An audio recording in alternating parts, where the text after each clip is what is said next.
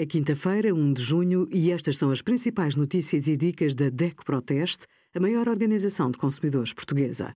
Hoje, em DECO.proteste.pt, sugerimos trabalho temporário, o que diz a lei, ouro em segunda mão, manter ou vender e os resultados dos testes da DECO Proteste a 42 comidas para gatos. As compras online ganharam maior expressão ao longo dos anos. O número de consumidores a optarem pela compra remota aumentou desde 2017, revela o inquérito da DEC Proteste a 1.020 portugueses sobre hábitos de compra. No vestuário, por exemplo, a tendência expressou-se num aumento de 5% para 37% entre 2017 e 2022. As lojas especializadas são preferidas, sobretudo na área do vestuário, no calçado, nos telemóveis e tablets e nos eletrodomésticos. Esta tendência para comprar online refletiu-se num recuo das idas ao comércio tradicional.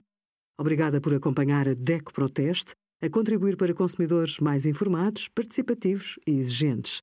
Visite o nosso site em deco.proteste.pt.